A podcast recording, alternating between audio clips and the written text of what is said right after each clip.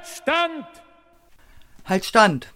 Der regelmäßige Podcast der sozialistischen Wochenzeitung UZ Unsere Zeit. Unser Staat braucht deshalb die Kommunisten. Kommunisten. Herzlich willkommen zur Sonderausgabe des UZ-Podcasts Haltstand. Dieses Mal direkt aus der linken Literaturmesse in Nürnberg. Dort gibt es 50 Veranstaltungen mit einem Haufen Referenten von tollen Verlagen und einige haben wir mitschneiden können. Äh, an dieser Stelle vielleicht eine kleine Entschuldigung, was die Soundqualität betrifft. Wir hatten ein Mikro vorne am Tisch. Es ist nicht immer ganz so ideal, wie es vielleicht sein sollte, aber ich glaube, äh, die Message und die Botschaft der einzelnen Veranstaltungen, die kommt dann doch gut durch. Die nun folgende Veranstaltung lautet Da ist er aber immer noch. Der kubanische Sozialismus im Krisenjahr 22. Der Vortragende Ken Merten schreibt für die Tageszeitung Junge Welt. In der Veranstaltungsankündigung heißt es ein halbes Jahr war der junge Weltautor vor Ort, hat Produktions- und Bildungsstätten besucht, Eindrücke aus einem Land erhascht, das nicht nur unter der Blockade der USA leidet, sondern auch unter Pandemie, Wirtschaftskrise des Kapitalismus, Krieg in Europa und Klimawandel. Ein Ende der Widersprüche ist nicht in Sicht, ein Ende des sozialistischen Wegs ebenso wenig. Schönen guten Abend. Erstmal vielen Dank für zahlreiches Erscheinen trotz äh, sehr starker Konkurrenz in den anderen Räumen. Äh, ihr habt schon gehört, ich habe die zweifelhafte Ehre, mich selber vorzustellen. Äh, mein Name ist Ken Merten. Ähm, ich bin freier Autor und Journalist, war auch eine Zeit lang ähm, in der Redaktion der Tageszeitung Junge Welt tätig, in den Ressorts Thema und Feuilleton und Sport. Und äh, sechs Monate dieses laufenden Jahres habe ich ähm, auf Kuba verbracht. Mm, da möchte ich auch eingangs zu äh, ein bisschen was sagen, was sich dahinter verschlagen hat. Vielleicht kurz zum Ablauf. Ich habe ein bisschen die Zeit im Blick, dass wir am Ende nochmal irgendwie ein paar Fragen klären können oder neue Fragen aufwerfen, die wir nicht klären können. Das werden wir dann sehen. Ähm, ich werde drei Texte aus äh, der Kolumne, wo ich dann auch noch was zu sage, äh, vorlesen. Zwischendrin äh, versuche ich das ein bisschen einzuordnen. Und eben vorangeschickt ähm, möchte ich was zu dem Projekt sagen, mit dem ich dort war. Also diese Kolumne, die jetzt ähm, die letzten Monate, ähm, ich glaube, vor der Buchmesse ist die letzte äh, der letzte Teil in der jungen Welt erschien, ist quasi ein Nebenprodukt des eigentlichen Anlasses gewesen, dass ich mit dem Projekto Tamara Bunke äh, dort war. Für diejenigen, die äh, das nicht kennen, das ist ein ähm, Projekt der internationalen Solidarität, äh, organisiert von ähm, deutscher Seite aus, von der Freundschaftsgesellschaft BRD Kuba, die hat sich heute auch schon mal mit Inhalten gemeldet ähm, und der sozialistischen deutschen Arbeiterjugend, die heute auch äh, einen Infostand hier hat. Und äh, auf kubanischer Seite ist das ähm, die Kuchai, das ist äh, die Polytechnische Universität in Havanna und ähm, seit äh, ich weiß nicht genau seit wann, seit seit nicht nicht durchgängig, aber seit seit neuestem ist auch das ICAP ähm, damit am Start. Das ist das Institut für Völkerfreundschaft auf Kuba.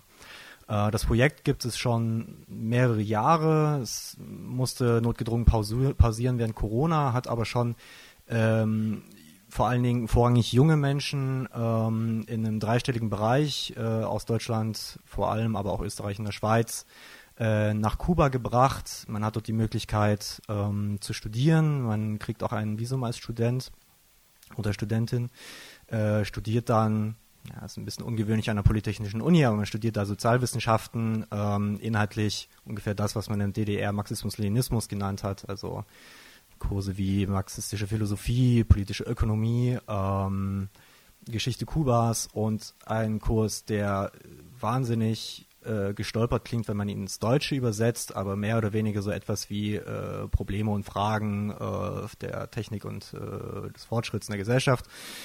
Ähm, genau, man studiert dort, man äh, verbringt eine gewisse Zeit auf der äh, zweitgrößten Insel Kubas, der Isla de la Juventud, und lernt dort ähm, Spanisch. Ich mehr schlecht als recht, aber es waren ja auch neun andere Leute dabei, die konnten mal helfen, wenn ich nicht weiter wusste oder was nicht verstanden habe. Ähm, und äh, ein Teil der Arbeit, die man dort ableistet, ist, man ähm, kümmert sich um den Nachlass von Tamara Bunke. Diejenigen, die sie nicht kennen, Revolutionärin, DDR-Bürgerin, die ist äh, kurz nach der Revolution nach Kuba gegangen, hat dort unter anderem bei der Alphabetisierungskampagne ähm, geholfen und ist dann äh, gemeinsam mit äh, Che Guevara und anderen äh, Genossinnen und Genossen Bolivien getötet worden. Und dort in Kuba befindet sich der Nachlass von ihr bzw. von ihrer Mutter. Ähm, als Deutschsprachiger hat man dann immer den Vorteil, dass man äh, einen ND-Artikel relativ schnell erfassen kann und gucken kann, was ist das für eine Rezension, über welches Buch geht es da. Deswegen sind die Gruppen dort immer angehalten, diesen Nachlass ein bisschen zu verwalten und dort äh, die Genossinnen und Genossen vor Ort zu unterstützen. Anderes, und da könnt ihr auch gerne nachschauen, es gibt äh, einen Blog, den wir äh, fortlaufend mit Inhalten gefüttert haben, der auch von den anderen Gruppen bisher ähm, gefüttert wurde, wo man immer quasi wie in einem Archiv nachschauen kann, auch zu Stichworten suchen kann. Das ist äh, Berichte aus Havanna.de. Lohnt wirklich da mal reinzuschauen. Dort kann man auch ähm, mehr über das Projektor erfahren. Aber dort finden sich eben auch die äh, sehr tolle Interviews, Reportagen und Artikel, die die ähm, Bunkistas, äh, wie sie sich nennen, äh, verfasst haben und nicht, wie man es hier gerne ähm, vor allen Dingen in den bürgerlichen Medien tut, ins, in, in, in ein, äh, eine Glaskugel reinzuschauen, zu sagen, ja, ungefähr das wird in Kuba gerade passieren. Und nein, man, man schreibt, man berichtet von vor Ort, man berichtet über die Realität äh, des Sozialismus da und auch über die Auswirkungen, über den Kampf gegen die Blockade. Ähm, das äh, mag für, für viele hier irgendwie so ein bisschen Makulatur sein, noch über die Blockade zu reden, weil sie irgendwie für diejenigen, die sich mit Kuba beschäftigen, das aus einer solidarischen Warte aus tun, ja irgendwie vollkommen klar ist, dass es diese US-Blockade gibt. Ähm, aber ich hatte letztens ein Vorstellungsgespräch, der Geschäftsführer, der jetzt auch nicht wirklich nicht unpolitisch war, mit dem ich mich da unterhalten hatte, war auch der felsenfesten Meinung, seit Obama gibt es diese Blockade nicht mehr und ich glaube, da ist er nicht der Einzige. Ähm, und auch wenn ich mir angucke, was äh, so äh, linke Feigenblätter der deutschen Bourgeoisie, ähm, die Taz, äh, so äh, schreiben, dann muss man tatsächlich weiter und weiter und mehr und mehr Aufklärungsarbeit um diese Blockade, um äh, diese, diesen verbrecherischen Akt des US-Imperialismus, jetzt ja auch wieder ähm, sehr aktuell ähm, mit der Abstimmung in, bei der UNO ähm, in den Fokus gerückt ist, wo er entweder nicht behandelt wurde von den bürgerlichen Medien oder eben von ähm, dann denjenigen, die sich dann doch mit Kuba auf einer solidarischen Warte aus beschäftigt haben, äh, darüber berichtet haben. Ähm, mein Werbeblock zur Tageszeitung Junge Welt, die wahrscheinlich so die einzige Tageszeitung ist, die aus einem Klassenstandpunkt und einer solidarischen Warte heraus über Kuba auch wirklich informieren, nicht einfach nur schön, schön Geistiges und wir hätten gerne, dass Kuba so wäre, berichtet, sondern tatsächlich mit Fakten. Ähm, der Werbeblock dazu kommt dann noch, den müsst ihr dann noch später nochmal ertragen. Ähm, genau, was, äh, was war das Jahr 2022? Ist ja auch bei einer Kolumne immer so schön, man, man fängt an zu schreiben, denkt sich irgendwann, kriegt man so ein bisschen Bammel, gibt es noch Stoff? Ähm, Kuba hat für dieses Jahr, und das ist äh, eher das Tragische, zu viel Stoff geboten. Äh, es ist zu wenig langweilig da geworden. Ähm, und ich werde jetzt in der kurzen Zeit wirklich nur auf ganz einzelne Aspekte mein ganz kleines Lichtchen werfen. Auch dafür lohnt dann eben nochmal der Blick ins äh, Junge Weltarchiv, äh, was da so die, die Jahre, äh, dieses Jahr auch von Volker Hermsdorf Marcel Kunzmann und Co. geschrieben wurde, die äh, mit sehr viel Expertise darüber schreiben. Ähm, ja, warum war das, warum war zu viel Action in Kuba? Also äh, Kuba hat die Corona-Pandemie, die Jahre 21, 22 gelinde gesagt hart getroffen. Die, der wirtschaftlich äh, wichtigste Sektor des Tourismus ist komplett weggebrochen. Ähm, die äh, Blockade, die äh, unter Obama ja auch sehr propagandistisch, sehr menschenrechtsimperialistisch, mit einem äh, ja humanistisch verschleierten äh, Akt ähm, ein bisschen abgeschwächt wurde, aber ja von Obama nie abgeschafft wurde, wurde von Trump äh, alles, alles, was da irgendwie gelockert wurde, wurde eingerissen und äh, komplett diese Blockade nochmal mehr verschärft. Äh, Joseph Biden der Parteikollege von Obama hat diese Politik äh, nahtlos übernommen von, äh, von Trump. Ähm, und wenn es jetzt irgendwie alles nicht schon genug wäre, äh, was, was Kuba da die letzten Jahre und immer noch zu erleiden hatte, kamen in diesem Jahr sehr viele Faktoren dazu. Äh, das erste war klar der Krieg zwischen Russland und der Ukraine. Hat man ja ein bisschen mitbekommen, dass es die dritte Welt am härtesten trifft, was, ähm, naja, also was, was quasi die Auswirkungen außerhalb der, der, der konkreten Kriegsregion angeht. Wir werden ja auch davon betroffen, wenn wir uns die äh, Preise angucken äh, für, für Heizkosten. Aber wenn auf Kuba ähm, der Weizen nicht ankommt, dann ist es halt eine ganz andere Kiste. Heißt halt auch äh, russische Touristinnen und Touristen, die den nach den nach Leuten aus Kanada, die die das Gros der der der Leute, die als Gäste nach Kuba kommen, ähm, die kommen dieses Jahr nicht. Die können nicht, weil sie über die, durch die Sanktionen nicht über Europa nach, äh, nach Kuba einreisen können. Ähm, und wenn man dachte, das wäre genug, äh, wir saßen immer da in, in Havanna oder auch auf der Isla de Juventud und haben irgendwie gedacht, so, ja, das, aber das kann Kuba überstehen und jetzt, jetzt es wieder aufwärts. Aber man war sich irgendwie dann doch ein bisschen sicher, nächste Woche passiert irgendwas. Und da sind äh, so Sachen wie eben die, die, die Hurricanes, die fortgesetzten. Der Hurricane Ian, da war ich schon nicht mehr da. Ich bin jetzt, äh, ich bin Anfang März hin und ähm, Mitte September wieder zurück. Äh, hat das Land sehr schwer getroffen. Ich glaube, 100.000 Häuser wurden zerstört. Ähm, aber das ist nicht der einzige Hurricane. Also die, die wir erlebt haben, auch währenddessen, haben schon ausgereicht, um, um, um eine, eine, ja, mal äh, auch durch die Blockade sehr, sehr anfällige Infrastruktur äh, durchaus mal lahmzulegen. Dann hat man einfach mal keinen Strom gehabt. Für längere Zeit. Ähm, dann natürlich der Brand in Matanzas.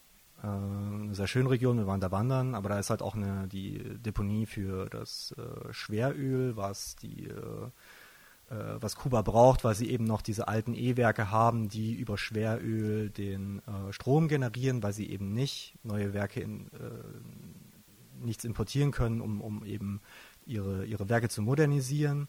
Wir waren auf der Isla de la Juventud, da hat man uns äh, auch alternative Stromerzeugung gezeigt. Da gibt es einen gewissen Prozentsatz an ähm, Solar- und Windenergie, aber so viel Pellet, äh, Panels, äh, Solarpanels, um, um äh, wirklich diese, diese schwer, äh, schweröllastige äh, Stromproduktion ähm, abzulösen, kann Kuba einfach aufgrund der Blockade nicht.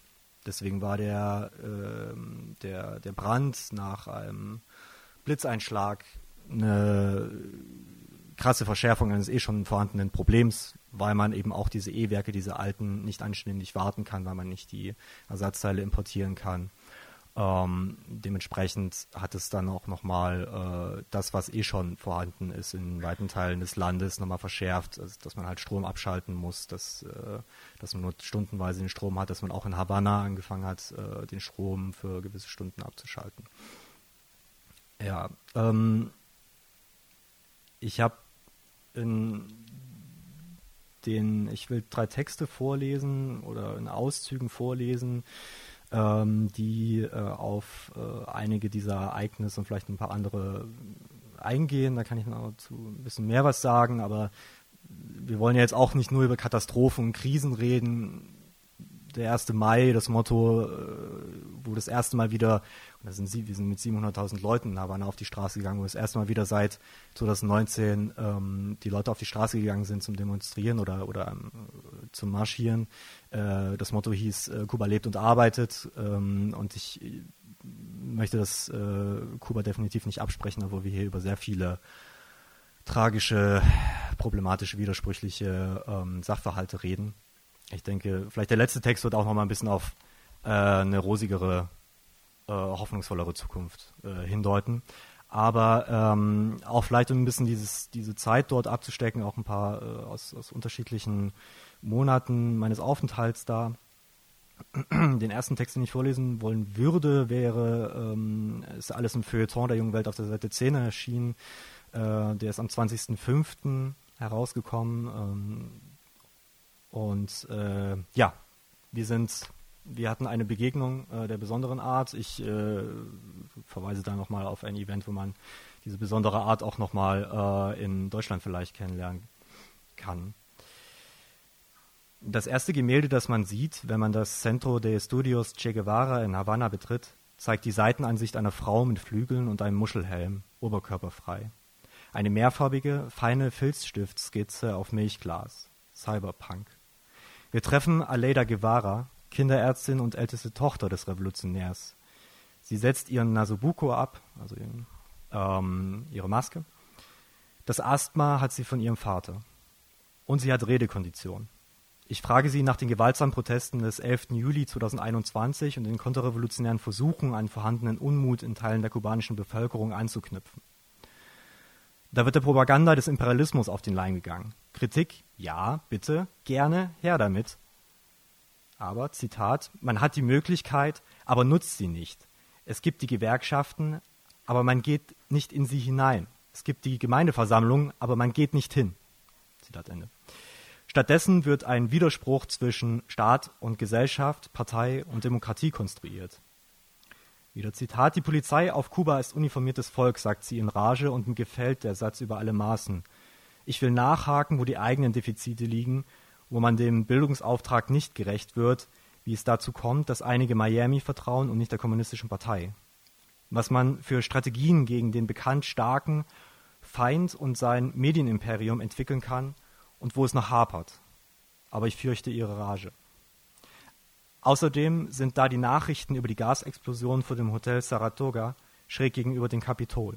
Einige von uns waren am Vorabend noch da. Jugend- und Studierendenverband, Partei- und Massenorganisationen veranstalten deswegen eine land landesweite Blutspendeaktion. Zwei von uns gehen direkt hin, die anderen planen nach dem Festival für deutschen Film dorthin zu gehen. Auf dem Weg zur 16. Woche des deutschen Kinos gehen wir ein Stück über den Cementerio Cristobal Colón also Christoph Kolumbus, eine 56 Hektar große Nekropolis aus weißem Stein. Land kaufen ist auf Kuba schwierig, hier kann man. Die Gräber der Nichtbegüterten nehmen in der Totenstadt nur zwei Prozent der Fläche ein. 20.000 Menschen werden hier jährlich bestattet. Wir kommen am Mausoleum der Feuerwehrmänner vorbei. Entworfen von zwei Spaniern steht an der Spitze ein Engel mit verbundenen Augen, der einen zusammengesackten Feuerwehrmann hält und gen Himmel weist. Während wir schauen, beginnt ein Prasselregen. Wir fliehen vom Friedhof. Nass vom Regen und nass von Schweiß betreten wir das Filmtheater an der Ecke 23. und 12. Straße und lernen sofort seine überfunktionale Klimaanlage kennen. Die wenigen Besucherinnen und Besucher reden über die Gasexplosion. Sie schauen Staatsfernsehen auf ihren Handys, stecken sie weg, als das Licht erlischt. Dann deutscher Film. Die Kurzrezension dieser beiden sehr schwachen Filme erspare ich euch. Äh, kann ich auf Anfrage nachreichen, aber ihr findet es ja auch alles online. Ähm, interessant äh, hier dann äh, auch im, im, Text drin stehend, dass äh, zum Beispiel diese Spendenaktion, diese Blutspendenaktion sehr, sehr schnell dazu geführt hat, dass man sie wieder, dass man sie beenden konnte. Es haben sich so viele Leute gemeldet, dass äh, irgendwann die Blutkonserven alle waren und man hatte auch genug ähm, Blut gespendet oder gesammelt. Ähm, bei dieser Explosion in der Altstadt von Havanna, äh, also das Hotel Saratoga ist ein, äh, ist ein Luxushotel, was einen Tag vor der Wiedereröffnung stand. Äh, da ist halt ein Gastank, der noch von den ähm, äh, Reparaturen, von den Umbauten da stand, äh, in die Luft geflogen und es sind dabei 47 Menschen gestorben. Diese ähm, dieses Filmfestival äh, hat mit zu den letzten Veranstaltungen gehört, die quasi in dem Land noch stattgefunden sind. Also ich bin mir nicht ganz sicher, aber ich glaube, es waren dann zehn Tage Staatstrauer. Da gab es keine Party, nichts, äh, Flaggen auf Halbmast. Ähm, und das war ein krasser Schlag. Es war auch immer mit sehr vielen Leuten geredet und irgendwie kannte man immer wen, der da gearbeitet hat. Eine Cousine, die da gestorben ist oder ein Neffe, der zum Glück halt nicht da war zu dem Zeitpunkt. Wir, einige von uns waren ja auch äh, tags zuvor dran vorbeigelaufen. Und so hart es klingt, dass da 47 Menschen gestorben sind, es sind Schwangere gestorben, es sind Kinder gestorben. Unter den 47 Toten ist eine Ausländerin gewesen, eine Spanierin. Für den wieder anrollenden kubanischen Tourismus wäre es nochmal ein, ein größerer äh, Stein gewesen, ihn wegzurollen, wenn jetzt ein Reisebus mit 50 Kanadierinnen und Kanadiern in die Luft geflogen wäre. Das klingt immer so makaber, aber es ist tatsächlich so, dass er Kuba auch davon zehrt, dass es ein, ein sicheres Reiseland ist im Vergleich zu eigentlich allen anderen Ländern Südamerikas. Ähm, wenn es jetzt dazu gekommen wäre, dass dort ähm, Dutzende Touristinnen und Touristen gestorben wären, wäre es hier natürlich auch nochmal anders thematisiert worden. Wir kennen das alle. Äh, bei dem, bei dem Unglück sind keine Deutschen gestorben, das kennen wir, das kennen wir ja immer, dann, dann wird auch morgen nicht mehr drüber geredet. Äh, sobald es aber ähm, westliche Touristinnen und Touristen trifft, dann wird halt nochmal anders diskutiert darüber. Dann wird auch, ähm, dann wird natürlich auch nochmal über, äh, über das böse Regime Kuba geredet. Ähm, jetzt komme ich zu dem äh, zu der zu der Person, vor der ich ein bisschen Angst hatte und ich hatte wirklich etwas Angst vor Aleida Guevara, weil sie hat sich in Rage geredet. Äh, und ich bin meiner journalistischen Pflicht nicht nachgekommen, habe nicht nochmal nachgehakt, weil ich, äh, ich, ich glaube, sie hat sie hat mich ein bisschen missverstanden. Das führt aber vielleicht auch irgendwie daher, dass mein mein Spanisch auch nicht besonders gut ist. Man sollte aber nicht so viel Angst haben im Leben wie ich. Also ähm, wenn Aleida Guevara und sie ist ja angefragt dafür nächstes Jahr auf der Rosa Luxemburg Konferenz äh, vielleicht da sein wird, dann empfehle ich das wärmstens, äh, sich das anzuhören, was sie zu sagen hat. Und sie hat sehr viel zu sagen. Sie ähm, hat als Kinderärztin eben auch bei internationalen Ärztebrigaden in Afrika äh, mitgearbeitet. Nicht nur als äh, die Tochter von irgendwem. Sie ist tatsächlich eine, eine wahnsinnig beeindruckende Person. Sie hat viel zu sagen. Äh, bei den Kolleginnen und Kollegen äh, am Junge Weltstand kann man auch ähm, Tickets schon käuflich erwerben. Werbeblock Nummer 1. Ähm,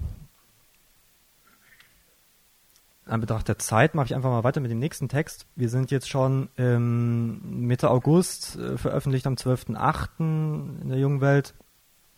Da waren wir schon mit den Kursen einer Kuchai durch. Ich hatte auch schon meine Arbeit, äh, die mir, also wir mussten da quasi, wie es halt Studierende machen, eine Arbeit schreiben und sie verteidigen. Meine zur, ähm, zum Familiengesetz und dem, was, was es bereithält für, für Kinder und Jugendliche, hatte ich da schon verteidigt gehabt. Ähm, und dann sind wir erst als ganzes Kollektiv auf Reisen gegangen, eben nach Santa Clara, auch wegen des Nachlasses von Tamara Bunke, der sich zum Teil dort befindet, äh, genauso wie die sterblichen äh, Überreste der äh, Kämpferinnen und Kämpfer, die da in Bolivien gefallen sind. Ähm, und später sind wir dann auch in Kleingruppen oder individuell auf Reisen gegangen, Trinidad, Santiago, äh, haben uns ein bisschen was angeguckt. Genau, aber erstmal geht es nach Santa Clara. Und das ist das, was äh, Kubas Osten darstellt. Ähm, am Busbahnhof in Havanna weint jemand so ausgiebig, ich könnte mitmachen.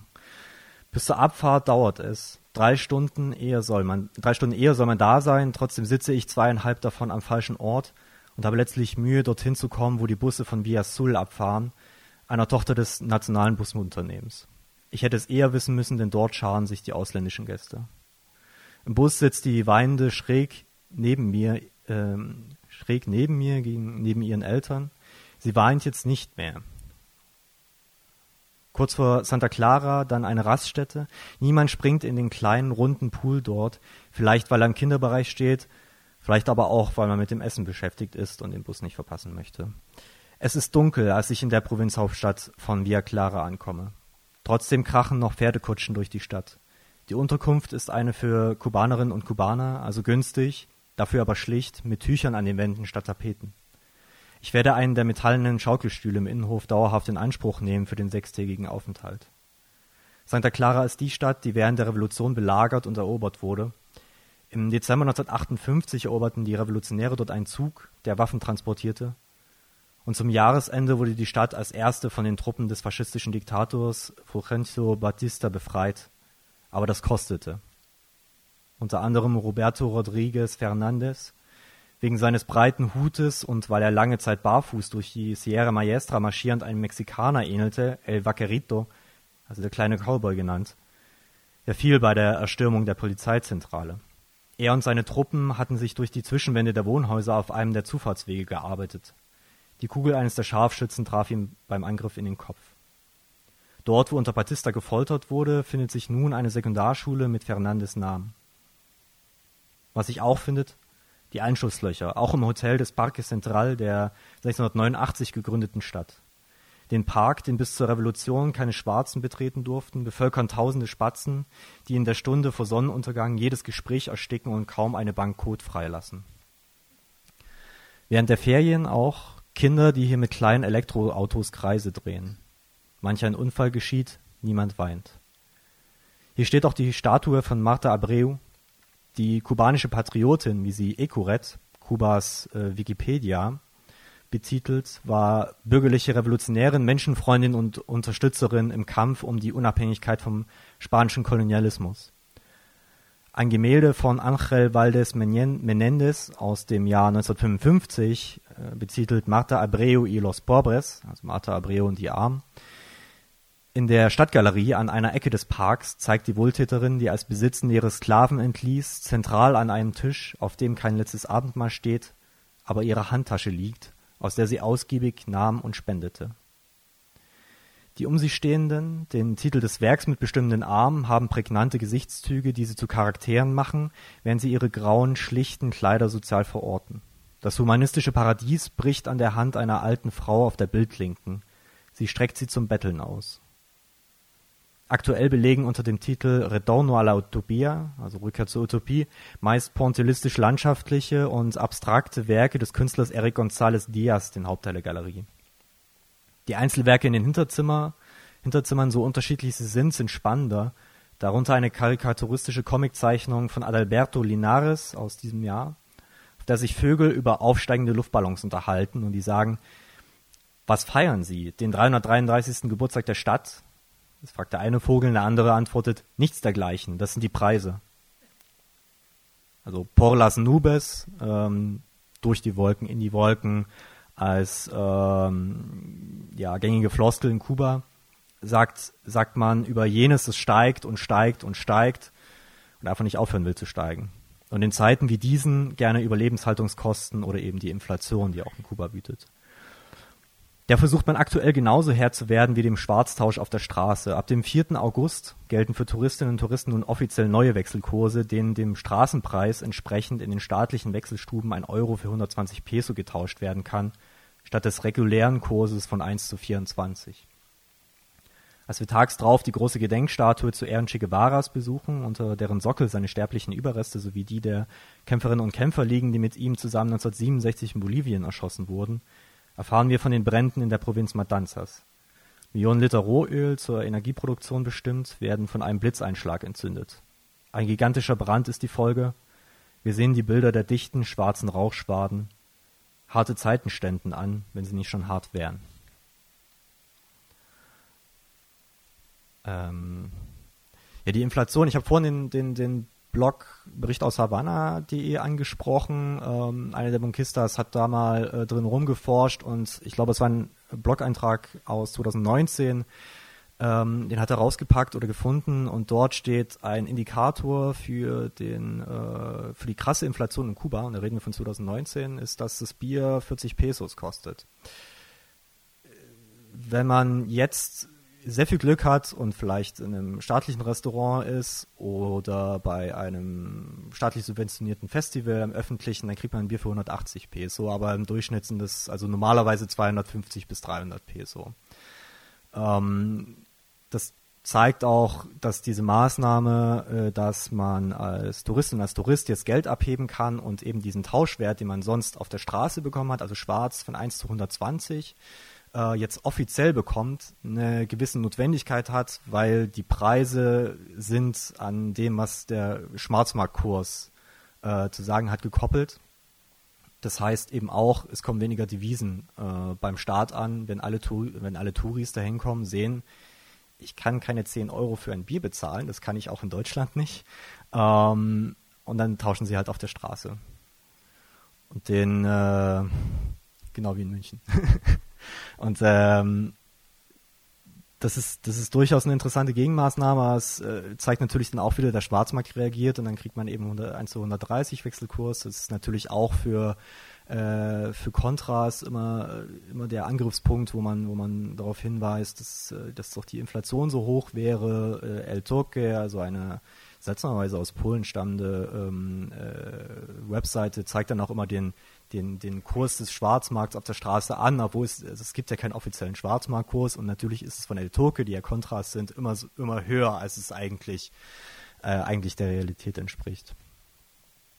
Ja, und dann passieren halt solche Sachen wie eben dieser, dieser Blitzeinschlag in, in Matanzas. Also äh, diese, ähm, es war vorher schon so, wenn man in Havanna war, war man davon ausgenommen, weitgehend.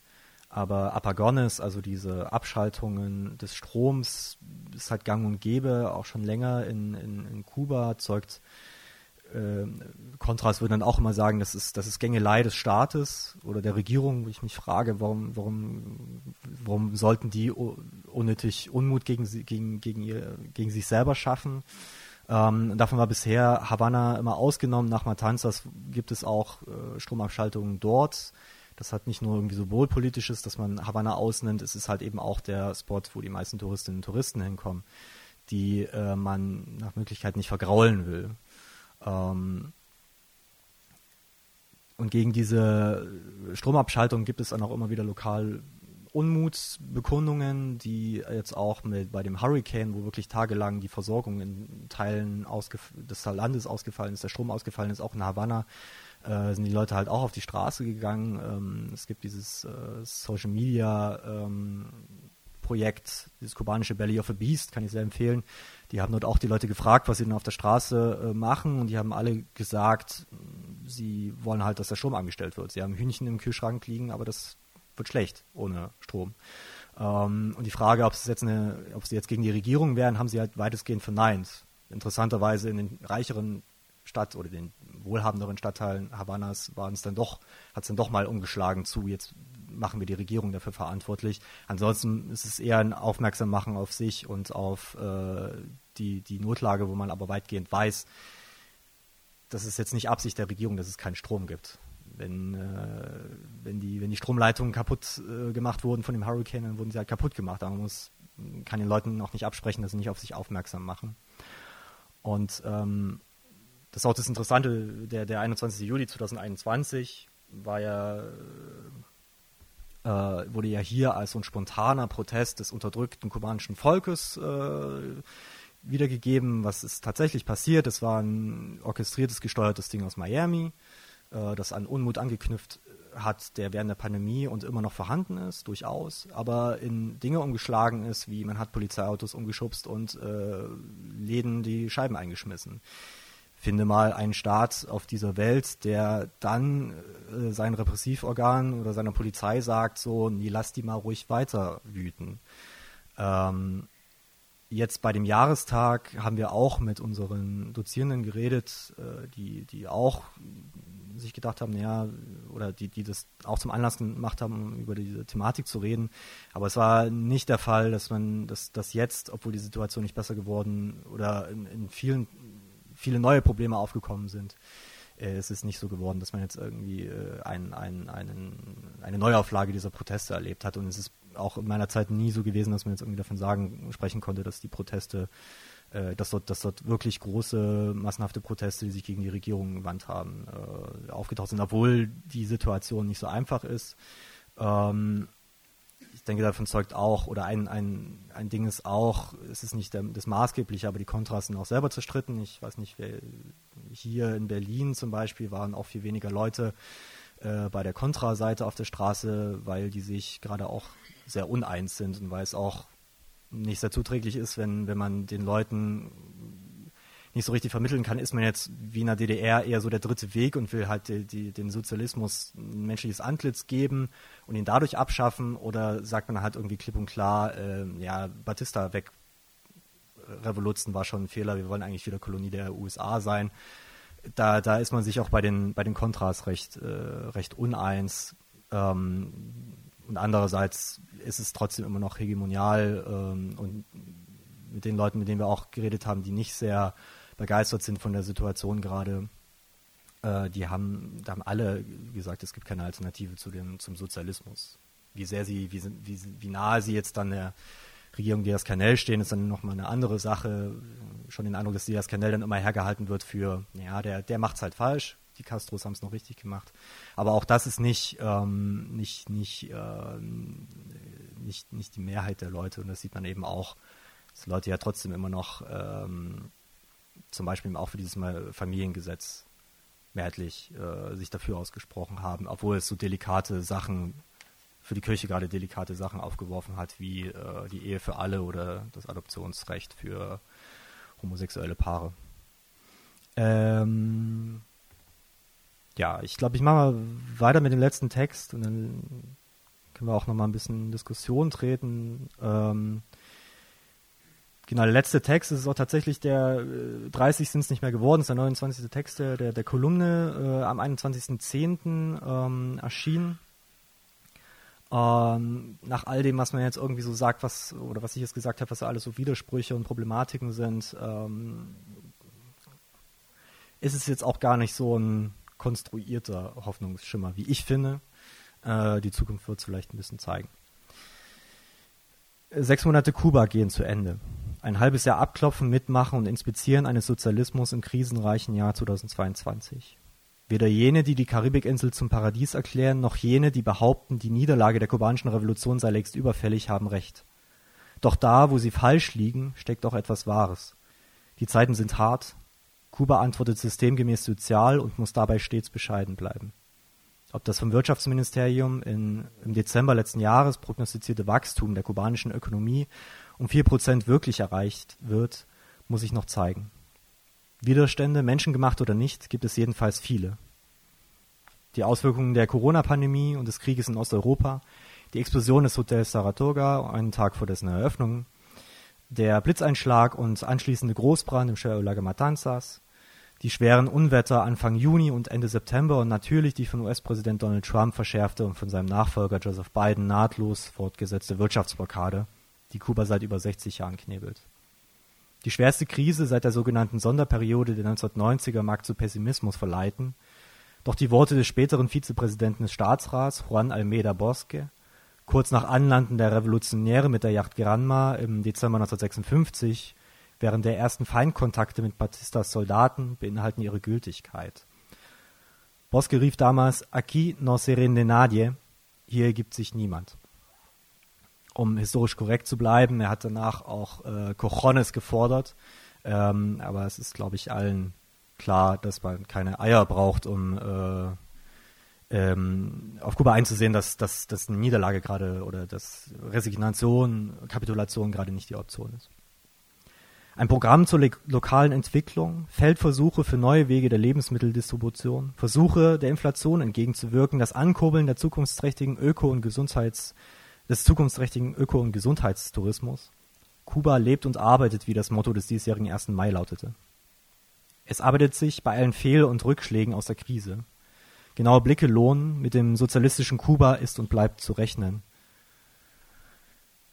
Und bevor wir mit dem Flieger nach Madrid düsen und von dort zurück nach Frankfurt am Main in eine kleine Maschine der spanischen Airline Iberia steigen, die für ihre innereuropäischen Flüge eine Tochtergesellschaft mit dem drolligen imperialistischen Titel Air Nostrum betreibt, das ist vielleicht auch ein Ausdruck von Cojones, ich weiß es nicht, machen wir in Havanna einen letzten Besuch.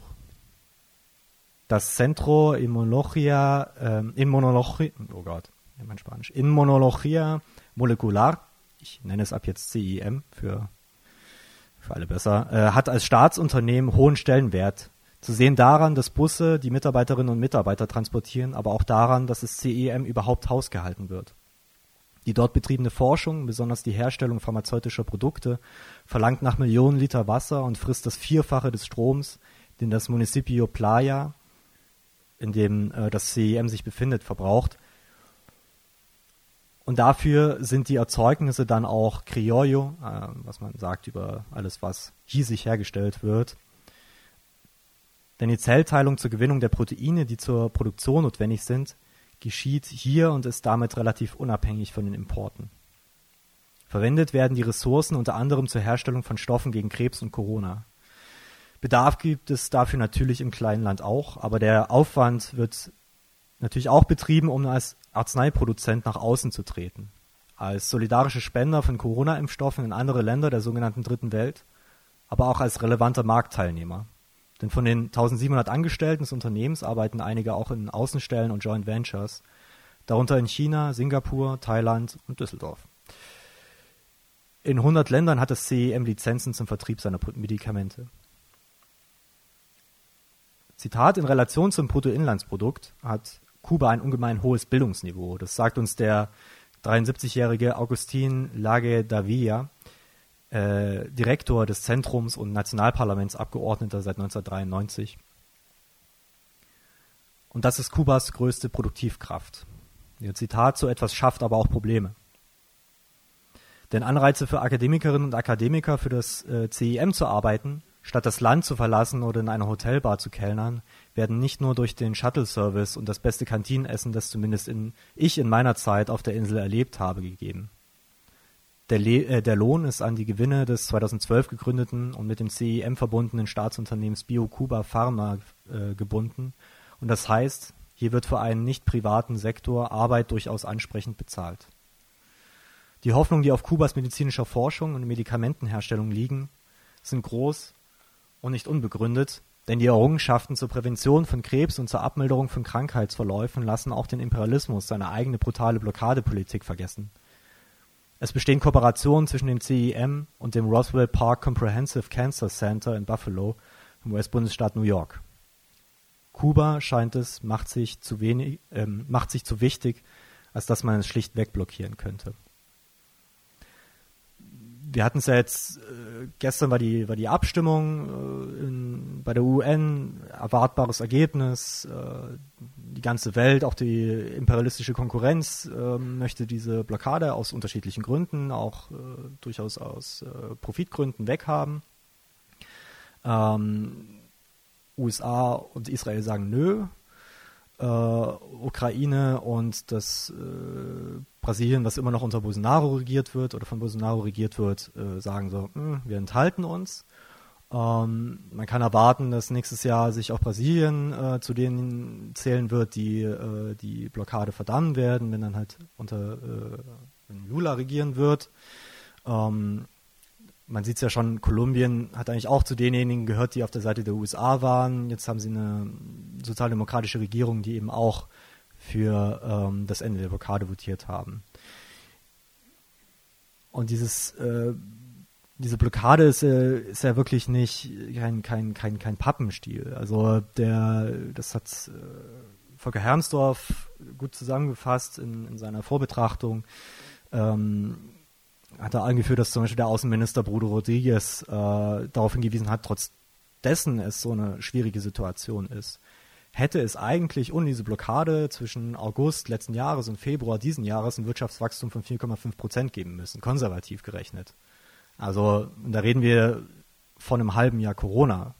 Ähm, und ich denke, da ist dieser, dieser, dieser Lichtblick dass der selbst der US-Imperialismus nicht mehr nicht mehr diese Blockade in der, in der Hinsicht aufrechterhalten kann, weil was, was willst du den Leuten auch propagandistisch sagen, die äh, reihenweise an Lungenkrebs verrecken im eigenen Land, wenn es ein kleines, äh, einen kleinen Inselstaat gibt vor der Haustür, die, die eine für die Welt eigen, äh, einzigartige, äh, einzigartige Errungenschaften in der Abmilderung von, von Krankheitsverläufen, aber auch in der, in der äh, Vorsorge äh, zutage bringen. Und äh, da wird quasi das, was man dem Sozialismus immer ähm, unterstellt, das ist eigentlich das, wo einen der Imperialismus kriegt. Weil der Imperialismus kann auf Leute scheißen, äh, auf soziale Standards, die so sehr runterfahren, wie es ihm beliebt, wenn er im Systemkonflikt ist. Wenn der Sozialismus ähm, aufhört, Sozialstandards und sich für den äh, Sozialstandards schleift und sich nicht mehr für den Menschen interessiert, dann ist halt kein Sozialismus mehr. Ne? Er hat sich selber abgeschafft. Hier ist es tatsächlich so, dass sich, ähm, dass ich, dass ich Kuba auf die, äh, eine andere Art und Weise eben dadurch, dass sie sozialistisch sind, äh, unverzichtbar machen. Und ich denke, da ist ein kleiner Hoffnungsschimmer und Zukunft wird es zeigen. Der Imperialismus kann natürlich irgendwie von heute auf morgen auch mal Bomben werfen. Ich sehe es nicht, aber ich sehe auch nicht, dass von heute auf morgen diese Blockade äh, wegkommt. Ähm, da geht natürlich der Kampf weiter, aber gerade gibt es, glaube ich, zu wenig Gegenwind innerhalb der USA selber und äh, die, der Swing State Florida mit einer sehr kapitallastigen und äh, wirkmächtigen ähm, äh, Dissidenten-Lobby ist dann schon auch noch ausschlaggebend für einige Richtungen der Politik. Aber wir werden sehen, wie sich das weiterentwickelt. Halt, stand! Halt Stand! Der regelmäßige Podcast der sozialistischen Wochenzeitung UZ Unsere Zeit. Unser Staat braucht deshalb die Kommunisten. Kommunisten.